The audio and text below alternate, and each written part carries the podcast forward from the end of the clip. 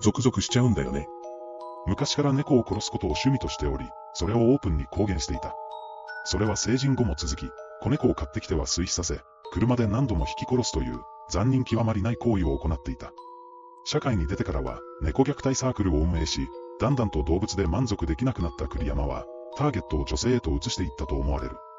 ここからは、さらにショッキングな内容が含まれます。しかし、栗山が起こしたバッキー事件を風化させないためにも、なるべく詳細に記載する。その鬼畜さに気分が悪くなる方もいるかもしれません。ここから先は自己責任でご視聴ください。水攻め。バッキー事件の作品で有名なものの一つが水攻めものだった。女優の頭を押さえつけて、水の中に入れて窒息するギリギリで出して、また押さえつけたりプールに放り込んだりする。また、水を吐くまで飲ませて、吐いたらまた飲ませてを繰り返す、身体が水でふやけてしまった頃にやっと行為を開始するなど。内容の半分以上が、